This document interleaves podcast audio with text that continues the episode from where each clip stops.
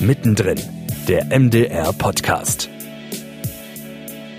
Wir haben eine Zuschrift bekommen von einem Zuschauer, der hat gesagt, er hat die Sendung gesehen, in der ich mich habe impfen lassen und er hat keine Spritze gesehen und keine Nadel. Und deshalb glaubt er, das war eine Fake-Impfung und ich würde die Menschen betrügen und ich sei ein Scharlatan. Das schreibt er. Wir versuchen bei Hauptsache gesund möglichst wenig Blut zu zeigen und den Nadelstich nicht zu zeigen, damit Leute nicht abschalten wegen der Nadel. Ja, und da siehst mal wieder, was man falsch machen kann. Natürlich bin ich geimpft. Das hat mir der Fernseharzt von Hauptsache Gesund, Carsten Lekutat, erzählt. Und damit Hallo zu Mittendrin, dem MDR-Podcast. Wir tauchen hier einmal im Monat in die Welt des MDR ein und schauen mit euch hinter die Kulissen. Im Gespräch mit Kolleginnen und Kollegen erzählen wir, welche Themen uns beschäftigen und wie wir arbeiten. Ich bin Maja Fiedler. Willkommen. Carsten Lekutat ist nicht nur tatsächlich Hausarzt mit eigener Praxis, sondern er moderiert hier bei uns beim MDR auch das Fernsehmagazin Hauptsache Gesund. Er schreibt Bücher und produziert einen eigenen Podcast. Und mit mir hat er darüber gesprochen, wie er eigentlich zum Fernsehen gekommen ist, wie sich das Thema Corona auf seine Arbeit auswirkt und was auch die Herausforderungen im Moment dabei sind. Das Gespräch hört ihr gleich. Vorher gehen wir auf Streifzug über das MDR-Gelände. Im Moment geht das ja eigentlich nicht. Unsere Studiotouren zum Beispiel, wo ihr uns eigentlich treffen und bei unserer Arbeit auch erleben könnt, die finden nicht statt.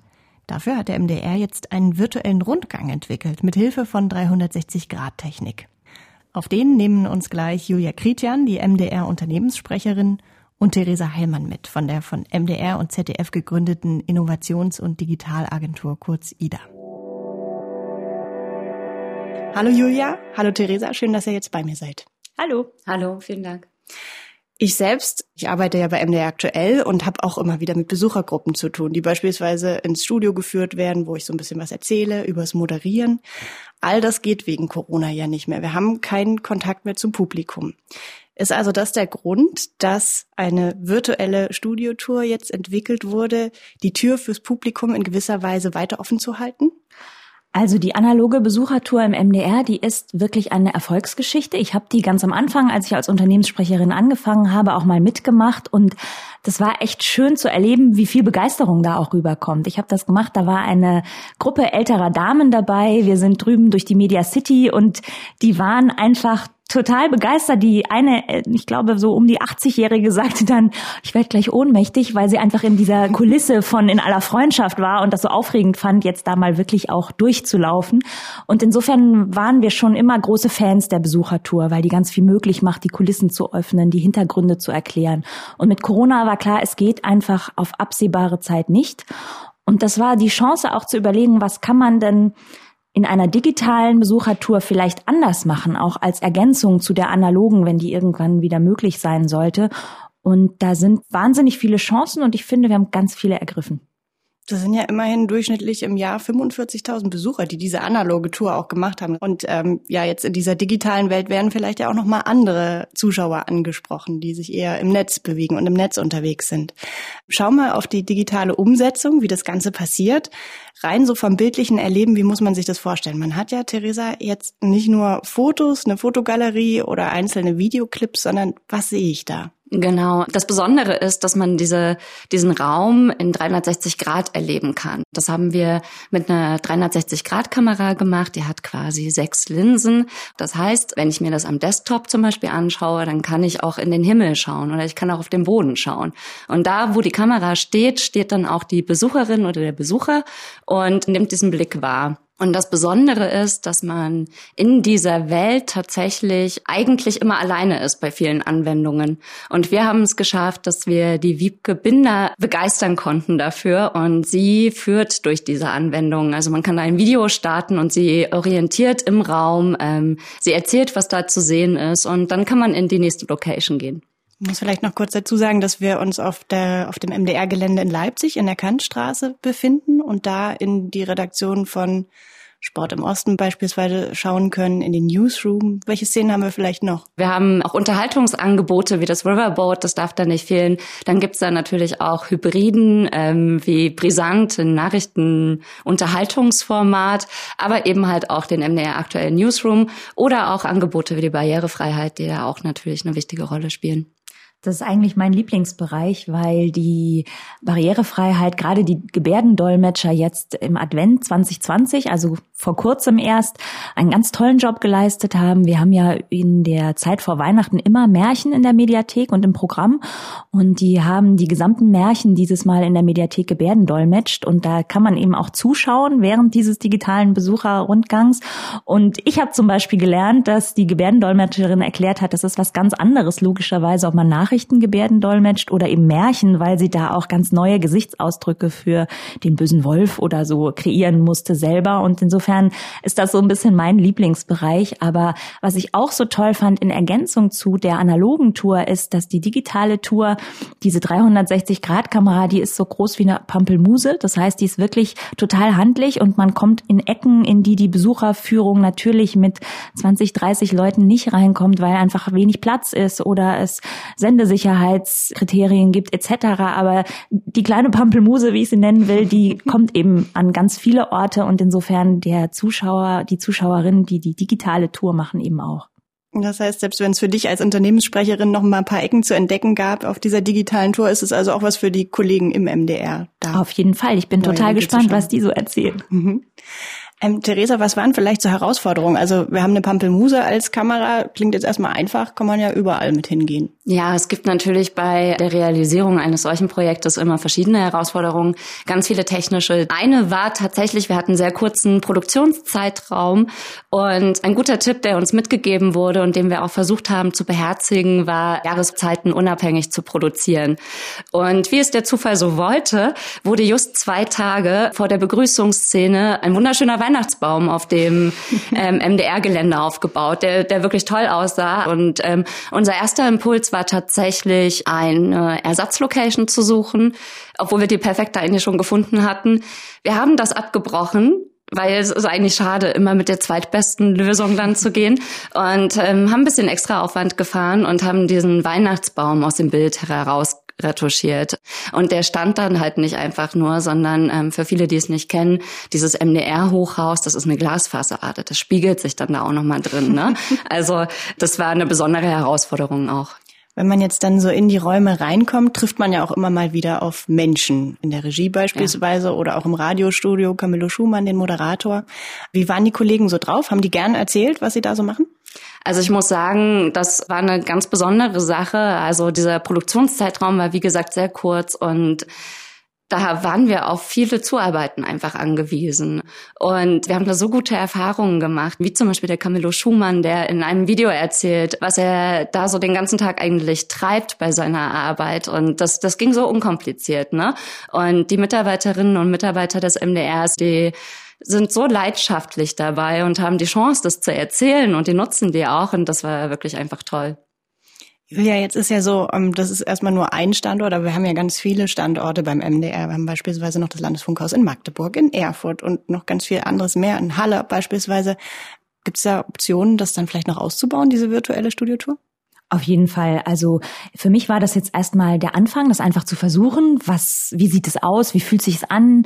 Auch vielleicht, wie wird es angenommen? Aber so von den ersten Rückmeldungen, die ich bekommen habe, ist es in jedem Fall unser Ziel, dieses Jahr noch mindestens einen weiteren Standort zu machen und vielleicht sogar mehr. Also es ist einfach eine richtig tolle Möglichkeit, den MDR zu präsentieren und man kann da ja auch jederzeit aufhören und dann später wieder reinhüpfen. Das ist die Chance dieser digitalen Besuchertour. Man ist nicht gezwungen zu sagen, okay, an dem und dem Tag fahre ich nach Leipzig und laufe da mit, sondern man kann zum Beispiel im analogen Fernsehen ja Riverboat gesehen haben und dann sagen, oh, das interessiert mich, ich guck mal in die Kulissen und dann da reinhüpfen.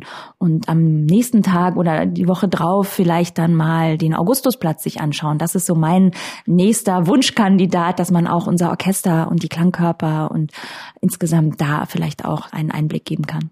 Und ist das dann womöglich der Weg dahin, das rein digital in Zukunft zu machen? Also könnte dann die analoge Besucherrundführung wegfallen? Da hängt total viel einfach an der Pandemiesituation. Das ist unberechenbar. Insofern weiß man es nicht. Aber für mich ist das kein Entweder-Oder. Einfach weil es diese große Begeisterung bei denen gibt, die analog durch den MDR laufen. Du hast es vorhin gesagt, um die 45.000 jedes Jahr, die sehr gerne hierher kommen. Das ist echt wirklich sehr gefragt, diese Tour. Und das Digitale wäre für mich eben wirklich eine Ergänzung für die, die nicht in Leipzig sind, die nicht hierher kommen können. Wir haben auch viele Zuschauer, das weiß ich, weil die Zuschauerpost auch bei uns ankommt in der Hauptabteilung Kommunikation, die gar nicht aus dem Sendegebiet sind. Vielleicht wollen auch die mal reingucken oder jemand, der eben im Erzgebirge oder eben nicht hier vor Ort sein kann. Also es ist eine tolle und wirklich umfangreiche Ergänzung, aber es ist kein Entweder-Oder. Theresa, du hast das jetzt alles mit konzeptioniert und umgesetzt. Hast du vielleicht noch so einen Schmankerl, was dir gut gefallen hat, so wie Julia jetzt gerade diese Gebärdendolmetscher-Szene hatte, wo du sagst, boah, ja, da hast du was über den MDR gelernt. So gut kannst du den vorher ja auch nicht. Ja, das ist tatsächlich ein Punkt. Also für mich ist der MDR einfach ein unbekannter Mikrokosmos, ne? Und äh, ich habe da einfach über alle Situationen gelernt. Also wenn man in den MDR reinkommt, dann ist es ja, es ist eine Bürosituation, ne? Mal abgesehen von den Studios, es ist einfach eine Bürosituation. Und wenn man da jetzt einfach durchlaufen würde, dann würde man denken, ja gut, da stehen halt Schreibtische, da stehen Computer und Bildschirme. Nichtsdestotrotz, da passieren einfach wahnsinnig viele spannende Dinge, wie zum Beispiel MDR fragt, ein Angebot, das die Zuschauerinnen und Zuschauer des MDRs natürlich in Mitteldeutschland einfach mit einbezieht und die Meinung dort abfragt, ein Meinungsbarometer. Und das sind so ganz viele spannende Situationen Situation. Ne? Man kommt da quasi in diese virtuelle oder immersive Welt und öffnet einen, wir haben es Points of Interest genannt. Und dahinter verbergen sich halt wahnsinnig viele Inhalte. Manchmal ist es ein Video, manchmal ist es ein Text und man spürt einfach die Leidenschaft, mit der die Mitarbeiterinnen und Mitarbeiter des MDRs da jeden Tag ans Werk gehen. Und das ist ziemlich fantastisch. Theresa Heilmann von der Innovations- und Digitalagentur IDA und Julia Kritian, Unternehmenssprecherin des MDR. Danke für das Gespräch. Danke. Ich habe zu danken.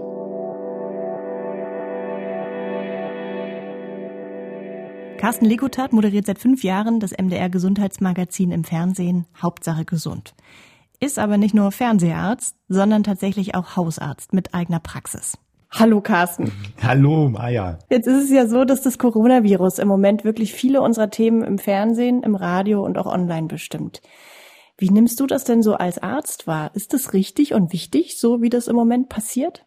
Dann muss ich natürlich zugeben, ich bin ja auch so ein bisschen, wie wir Mediziner sagen, jetzt gebiased. Das heißt, ähm, natürlich habe ich auch eine Wahrnehmung bezüglich des Coronavirus, die wahrscheinlich anders ist als die der Rest der Bevölkerung, weil mein ganzes Leben dreht sich eigentlich um nichts anderes mehr. Ne? Ich stehe morgens auf, gehe in meine Hausarztpraxis, rede über Corona, denn äh, nachmittags mache ich teilweise die Sendung, wir reden über Corona und abends gehe ich ins Bett und überlege, wie überleben wir das alles mit Corona bloß. Ja? Mhm.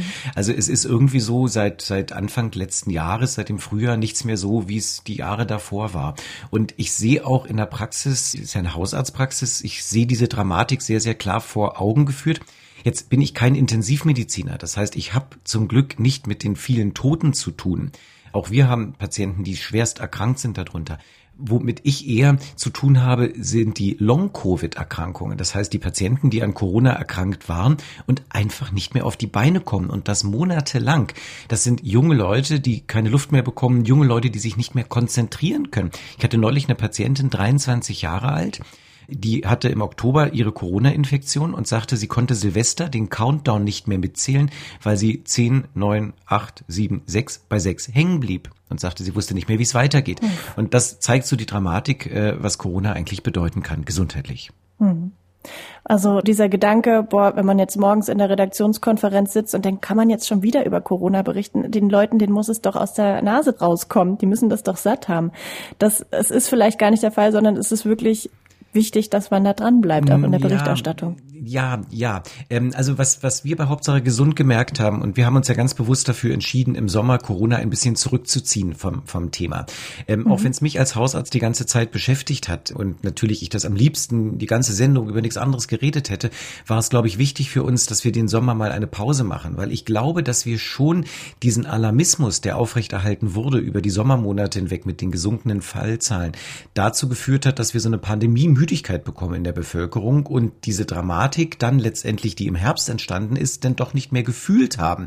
Weil wir dachten, na ja, im Sommer wurde dauernd Angst gemacht, jetzt wird's nicht so schlimm sein. Ja. Und es war ja im Sommer schon abzusehen, mit allen Experten, mit denen wir gesprochen haben, die haben gesagt, eine Pandemie läuft in Wellen und die wird kommen, diese Welle. Und das Hochdramatische, unser Lieblingsinfektiologe, der sagt, jede Pandemie verläuft in drei bis fünf Wellen und dauert drei mhm. bis fünf Jahre. Und wenn wir den Alarmismus hochhalten über die gesamte Zeit, haben wir die Müdigkeit. Und deshalb glaube ich, war es psychologisch schon sinnvoll, im Sommer eine Pause zu machen und zu sagen, das ist zwar noch da, aber genießt mal ein bisschen und aber seid Gewehr bei Fuß, das geht wieder los. Und das war vielleicht auch ein Problem der Politik und auch der Medien, dass diese, dieser Alarmismus hochgehalten wurde und wir jetzt in so einer Müdigkeit sind und die können wir uns nicht leisten, diese Müdigkeit. Habt ihr eigentlich auch so ein bisschen den Ansatz, man könnte positiver auch an die Berichterstattung über das Coronavirus rangehen, also zum Beispiel Kurkuma. Mhm. Hilft total, das Immunsystem zu stärken. Und ich höre immer wieder von Menschen so irgendwie im Laden oder so, ja, dieser Alarmismus mit Corona im Moment, warum gibt's nicht irgendwie so Kampagnen, stärkt euer Immunsystem? Aber so einfach ist es wahrscheinlich nicht, ne? Ja, ja, also ich sag mal so, natürlich ist ein positiver Ausblick auf alles letztendlich sehr, sehr sinnvoll, auch auf die Pandemie. Und wir versuchen ja auch zu gucken, so global, auch was, was so die Bevölkerungsentwicklung angeht, was könnte man Positives daraus gewinnen? Ja, und wenn man auch zurückguckt in die Geschichte, weiß ich nicht, Pest, Pandemie und so, was ist eigentlich entstanden? Jetzt gibt es Historiker, die sagen, da entsteht nichts Gutes draus, da entsteht meistens eine Verdrängung draus, dass Leute das nicht mehr wahrhaben mhm. wollen, wenn die Pandemie vorbei war. Ähm, das Problem ist, wir haben mit einem Erreger zu tun, mit einem Virus zu tun, den wir nicht kennen. Der trifft auf eine Bevölkerung äh, ohne Immunantwort ja. und auch äh, auf eine Bevölkerung ohne Ahnung. Ja, wo wir am Anfang noch dachten, es geht um die reine Infektion haben wir langsam lernen müssen als Ärzte, es ist eine Multisystemerkrankung und es geht nicht nur um den Keim mit der Krankheit, die er auslöst, sondern vor allen Dingen ums Immunsystem und wie das Immunsystem damit umgeht. Und ein übermäßig reagierendes Immunsystem ist häufig eher das Problem, dass wir plötzlich mit einem Zytokinsturm zu tun haben. Das heißt, da spielt das Immunsystem äh, die Rolle, dass es eher amok läuft. Mhm. Ähm, und man sagt, ja, wie soll ich denn mein Immunsystem eigentlich stärken? Wenn ich es unsystematisch stärke, könnte ich ja eher etwas Falsches tun, indem ich eine übermäßige Immunreaktion produziere. Das heißt, das Beste, was man dem Immunsystem natürlich tun kann, ist eine Impfung, weil wir ganz klar gezielt etwas helfen. Aber hilft beispielsweise Kurkuma dagegen? Wissen wir nicht. Hilft Echinazin? Wahrscheinlich eher nicht. Echinacea macht wahrscheinlich eher eine übermäßige Stimulation und führt eher zu viel Schlechten. Mhm. Und dadurch, dass wir Ärzte so eine Lernkurve haben, Wissenschaftler, Forscher, Ärzte, ähm, auch gerade lernen in einer eigentlich sehr medizinisch interessanten Zeit, ja, was da passiert, sind wir aber ganz, ganz schlechte Ratgeber, weil wir können die Leute ja teilhaben lassen an unseren Gedanken, aber das ist alles so unausgegoren. Mhm. Gibt es denn auch Themen, die man dann durch das Coronavirus im Moment so ein bisschen aus dem Blick verliert? Ja. Ja, also es ist ein, ist ein großes Problem. Ähm, nicht nur bei Hauptsache gesund, auch in Praxen und in Krankenhäusern. Menschen werden krank, nicht nur durch Corona. Und ich sehe bei mir in der Praxis zum Beispiel, dass wir weniger Patienten generell betreuen jetzt, mhm. weil Leute einfach nicht kommen. Ich meine, wer kommt denn jetzt ja. bitte schön zur Vorsorge? Wer geht bei ja. diesen Fallzahlen raus und sagt, ich will mir mal die Prostata untersuchen lassen? Ja, und das sind natürlich Sachen, das ist hochgefährlich. Ja, wir, wir, haben weniger Schlaganfälle, weniger Herzinfarkte, aber die sind doch da. Mhm. Die Leute sind ja nicht gesünder, nur weil es Corona gibt. Ähm, und auch bei unserer Sendung ist es so, uns fehlen die Knochen, sag ich mal. Ja. Ähm, wir würden gerne mal wieder über Arthrose berichten. Leute haben Schmerzen, ja, und wir würden gerne sagen, boah, Leute, Kurkuma, ja, benutzt es, ist toll, hilft, ja.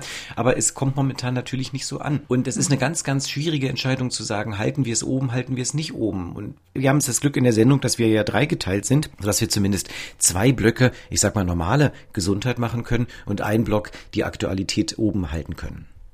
Wie kommt ihr so auf eure Themen? Also seid ihr auch im Austausch mit dem Publikum? Kriegt ihr da irgendwie Briefe, E-Mails? Auf jeden Fall. Also erstmal haben wir natürlich Redaktionskonferenzen mit Themenkonferenzen, wo wir mit einem großen Vorlauf überlegen, was wollen wir in die Sendung haben. Und wir nehmen unsere Zuschauerwünsche total ernst. Wir kriegen ohne Ende Post. Wir haben Facebook gehabt mit dem Rückkanal, wo einfach gesagt wurde, Leute, berichtet mal drüber. Wir hören viele Fälle. Also das heißt, ganz, ganz viele Leute berichten Persönliches. Und da sind wir sehr, sehr dankbar, weil wir natürlich nicht nur Krankheiten haben wollen, sondern wir, wir, wir brauchen brauchen die Geschichte hinter der Krankheit, weil wir wollen ja Krankheiten und Gesundheitsthemen auch ein Gesicht geben. Und, und da sind wir so dankbar unseren Zuschauern, dass die das mit uns teilen wollen.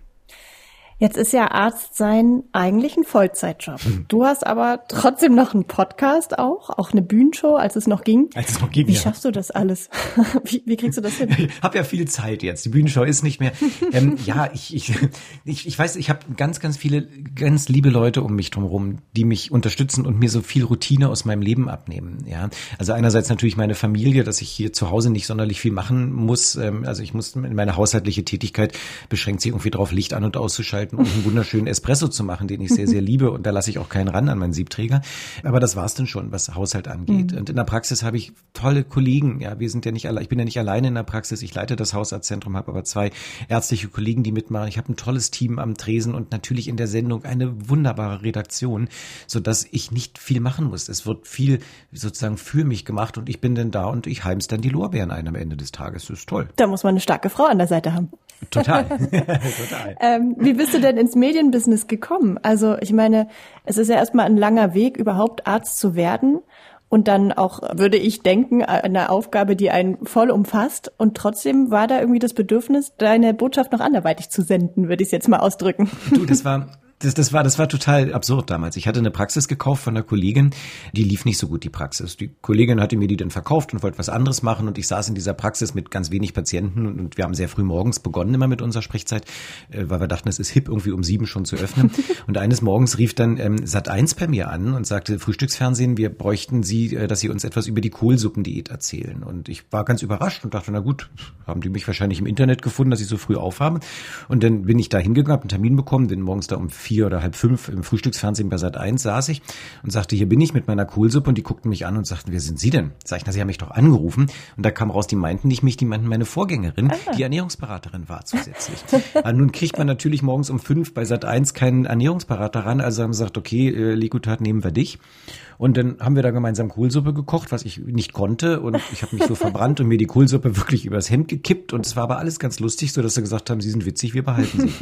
und so war ich plötzlich bei Sat 1, habe irgendwann meine eigene ähm, Sparte bekommen. Bei Sat 1 am Mittag habe ich den Gesundmacher moderiert über viele Jahre. Mhm. Bin dann zum Westdeutschen Rundfunk gekommen und dann wird man beim Fernsehen irgendwie so weitergereicht. ja. Und das war sozusagen, ich weiß, wenn es damals schon den Dschungel gegeben hätte, hätte ich wahrscheinlich schon das eine oder andere Krokodilei gegessen. Und was, was macht dir so Spaß daran, dann auch im Fernsehen zu sein oder im Podcast zu erzählen? Du, es ist nichts anderes als Sprechstunde. Ne? Ich ja. erreiche nur gleichzeitig viel mehr Leute und ich finde das toll. Ne? Du, du sagst etwas und du weißt, da hören Tausende von Leuten zu und du kannst wirklich was bewegen. Ähm, mhm. das ist das Aber es antwortet ja keiner. Ja, das ist egal. Das sagt, das meckert meine Familie ja auch immer über mich, dass ich immer monologisiere. Ja. Nein, aber ich weiß, die Leute hören zu und das, das, das ist schon wichtig. Und du, ähm, weißt du, das, was in der Praxis liebe ich es ja, die Geschichten der Leute zu hören. Da gibt's ja auch die Interaktion, die es in der Bühnenshow übrigens auch mhm. gibt. Ne? Da habe ich die Leute vor mir sitzen und wir können miteinander reden. Und da liebe ich diese Geschichten. Und im Fernsehen kann ich einerseits die Geschichten natürlich erzählen, zum anderen lerne ich auch da sehr viele coole Menschen kennen, vor allen Dingen da die Experten natürlich. Ja. Und ich hatte jetzt neulich wieder einen jungen Mann gehabt bei mir in der Sprechstunde, der ist 18 Jahre alt, der hat von mir den Verdacht auf eine Multiple Sklerose diagnostiziert bekommen. Dadurch, dass ich Fernsehkontakte habe, war ich in der Lage, den innerhalb von zwei Stunden in der Klinik zu haben. Und das klingt jetzt vielleicht doof, wenn man sagt, man versucht diese Connection zu nutzen, aber ich habe natürlich ein Netzwerk aufbauen können, von dem jetzt alle profitieren können, auch meine Patienten. Und das ist großartig und das ist wirklich nicht aufzuwiegen mit irgendwelchem Geld, ja. Dass du sagst, du hast den Kontakt und du weißt genau, wer ist der Richtige und alle meine Patienten können davon profitieren. Und lernst du vielleicht auch in der Sendung dann nochmal irgendwie, also hm. es ist ja dann vielleicht auch nochmal so ein bisschen eine theoretischere Beschäftigung mit bestimmten Themen, dass man da dann auch was wieder für die Praxis mitnehmen kann, irgendwelche Lösungsansätze? Ohne Ende, mhm. ohne Ende, ohne Ende. Ich kann so schön klugscheißern in der Praxis, ja, weil ich das gerade gehört habe. Ähm, mache ja auch Studentenunterricht in der Praxis und habe junge auszubildende Ärzte und so. Das ist, das ist toll, ja, wenn man mitbringen kann, wirklich das Aktuelle aus der Medizin. Ja, und auf der anderen Seite profitiert die, Sendung davon, dass man nicht nur abgehoben ähm, Universitätsmedizin predigt, sondern sagt, Moment, aber in der Praxis läuft es dann doch wieder ein bisschen anders. Und das liebe ich, diese Symbiose ne, aus dem, was das Leben ist in der Praxis und dem, was die Wissenschaft bringt. Und das ist so eine Kreuzverbindung. Und ich habe so das Gefühl, alles profitiert davon. Mhm. Jetzt gerade auch im Moment ja ganz sehr. Du bist geimpft. Ich weiß nicht, können wir darüber sprechen? Ja, natürlich können wir darüber sprechen. Ich bin Impfarzt in Berlin und hatte zwischen Weihnachten und Neujahr Impftermine, wo ich in den Impfzentren und ähm, in den Altersheimen geimpft habe. Aha. Und ich hatte auch das Glück, dass ich auch offiziell impfen durfte. Und wir haben lange diskutiert, wollen wir das machen? Soll ich mich jetzt bei mir in Berlin im Impfzentrum klamm und heimlich impfen lassen, so wie alle Berliner Impfärzte sich impfen lassen konnten? Mhm. Oder soll ich das öffentlich machen? Mhm. Und äh, wir hatten lange diskutiert und ich habe gesagt, nee, ich mache es öffentlich. Ich helfe mit im Impfzentrum Chemnitz ähm, und lasse das filmen, wie ich mich impfe impfen mhm. lasse und war dann tatsächlich in der Klinik in Chemnitz gewesen, in der Infektiologie und habe mich filmen lassen, wie ich mich impfen lasse, weil ich einfach auch zeigen möchte, das Ding ist super, ja, das Ding ist sicher und das Ding wirkt und ich lasse mich impfen. Und es gibt ja so unterschiedliche Vorgehensweisen in den Ländern dieser Welt. Es gibt Länder, da werden die Politiker geimpft und sagen, schaut mal, es ist sicher. Ja. Und dann gibt es Länder, die sagen, nee, ich bin nicht dran, ich äh, lasse erstmal die anderen impfen. Und das ja. sind beides, beides äh, richtige Vorgehensweisen. Die kann man nicht gegeneinander ausspielen, denke ich. Und ich finde aber wichtig, dass man sich impfen lässt lässt und das zeigt und sagt, Leute, das ist die Chance. So können wir die Pandemie gemeinsam durchbrechen, wenn sich möglichst viele impfen lassen. Mhm. Jetzt haben wir die blöde Situation, wir haben noch nicht genügend Impfstoffe. Da kommen natürlich immer auch so ein bisschen Begehrlichkeiten auf, wer darf sich impfen lassen. Aber auf der anderen Seite gibt es eine große Bestrebung von Leuten, die sagen, ich will mich gar nicht impfen lassen. Und die müssen wir erreichen, weil dieser mhm. Impfstoff ist der Hammer. Das heißt, auch die Produktion von Hauptsache gesund ist ein bisschen sicherer in dem Moment, wo du jetzt deine erste Impfung hattest. Wie macht ihr das sonst? Wie, wie läuft das ab auf dem Set? Mhm. Ich will kurz, ich sag das, ja. ich antworte gleich noch auf diese Set-Geschichte. Mit dieser Sicherheit muss ich kurz noch mal drauf einhaken, weil wir natürlich auch von den Experten immer wieder hören, Vorsicht Leute, es kann sein, dass der Geimpfte trotzdem andere Menschen ansteckt. Ja, man weiß es noch nicht. Ja. Ähm, also wir wissen nicht, ob wir, genau, wir wissen nicht, ob wir eine ähm, sterile Immunität erzeugen. Mhm. Und da muss ich aber sagen, Vorsicht, Vorsicht mit dem, was wir auch nach außen bringen, jetzt auch in diesem Podcast. Wir hatten die Situation Anfang 2020, dass wir nicht genügend Masken hatten. Und da gab es dann das Narrativ, es kann kann sein, dass Masken gar nicht schützen und dass man vielleicht sich einfach mal Altersmasken nähen soll und so. Und, und dieses Narrativ, diese Idee, dass Masken vielleicht nicht schützen, ist heute noch in Köpfen vieler Menschen drin, nach dem Motto, Masken bringen gar nichts. Obwohl wir heute wissen, einer der besten Schutzmechanismen. Mhm. Dann haben wir die gleiche Geschichte mit der Schule gehabt. Wir wollen die Kinder in den Schulen haben, aus ganz unterschiedlichen Gründen. Und dann wurde lange diskutiert, ob Schulen Treiber der Pandemie sind. Ja. Aus der Praxis kann ich es ganz klar sagen. Wo haben wir die Infektionen? In Kitas, in Schulen und in den Büros und äh, wo Leute zusammenklucken, also auch im Krankenhaus. Krankenhaus und in den Teeküchen. Natürlich wäre es gut, die Kinder rauszunehmen. Geht natürlich nicht, wissen wir auch. Gibt es unterschiedliche politische Ideen auch und warum Kinder in die Schule müssen.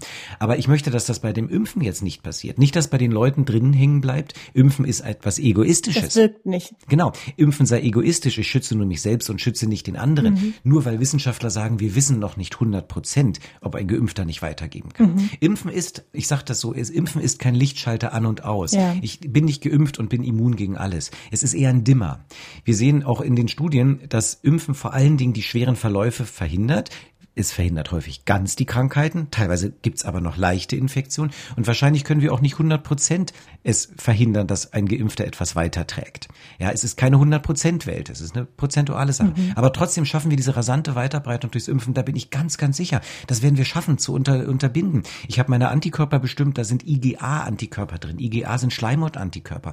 Ich werde nicht so viele Viren produzieren. Trotzdem trage ich auch als Geimpfter selbstverständlich meine Maske weiter. Ich bin ja nicht bescheuert. Ja, Natürlich trage ich die weiter, auch um mich zu schützen. Wer weiß, was für äh, Mutationen plötzlich kommen. Und natürlich, um die anderen zu schützen. Aber mich interessiert die Maske, das ist doch egal. Ich habe Pickel hinter der Maske, muss man sie nicht sehen, die Pickel. Ist doch toll. Vielleicht sehe ich sogar mit Maske besser aus.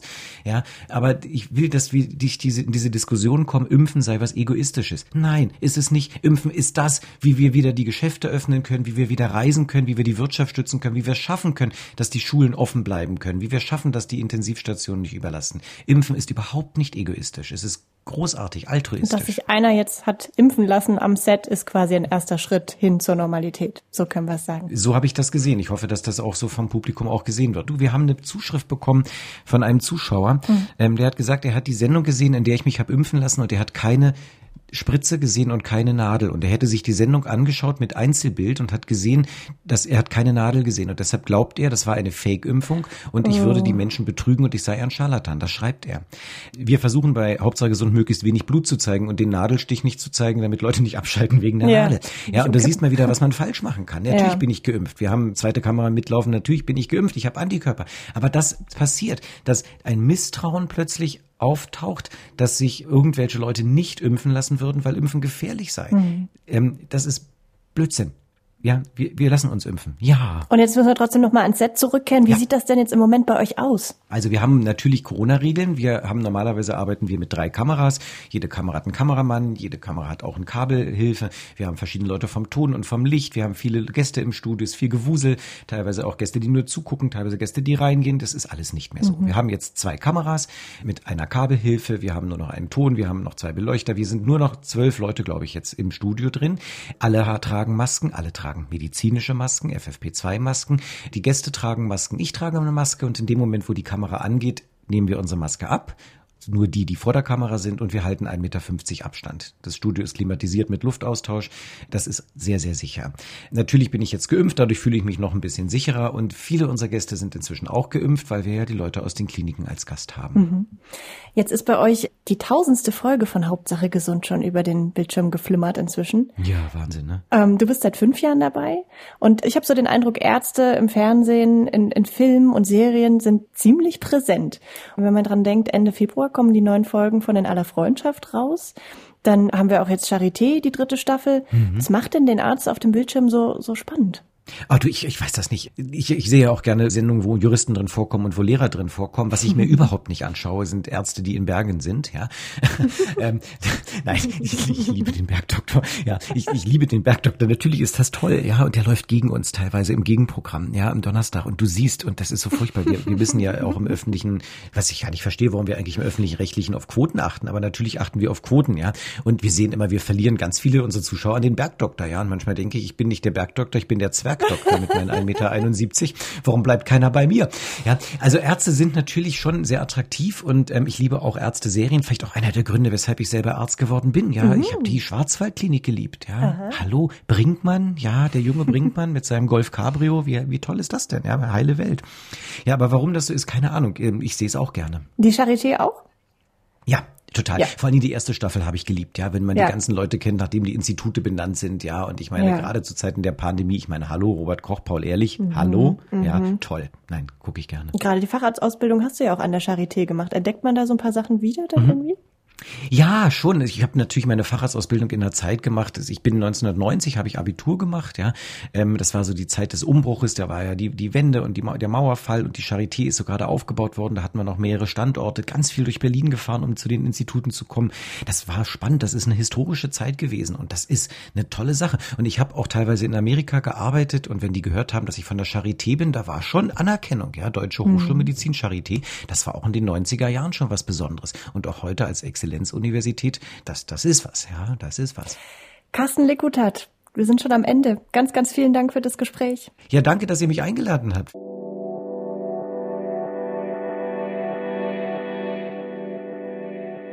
Hauptsache gesund läuft übrigens Donnerstagabend 21 Uhr im MDR Fernsehen und ist natürlich auch jederzeit in der ARD Mediathek abrufbar. Für die 360 Grad Studiotour klickt ihr euch auf mdr-studiotour.de. Dort erwartet euch neben dem virtuellen Rundgang durch die Leipziger Sendezentrale auch ein 360-Grad-Rundgang durch das Landesfunkhaus in Dresden. Das war's für dieses Mal hier bei Mittendrin, dem MDR-Podcast. Wenn ihr auch in Zukunft nicht verpassen wollt, was uns bewegt und was der MDR bewegt, dann abonniert uns gern. Einmal im Monat veröffentlichen wir eine neue Folge. Tschüss und bis dahin.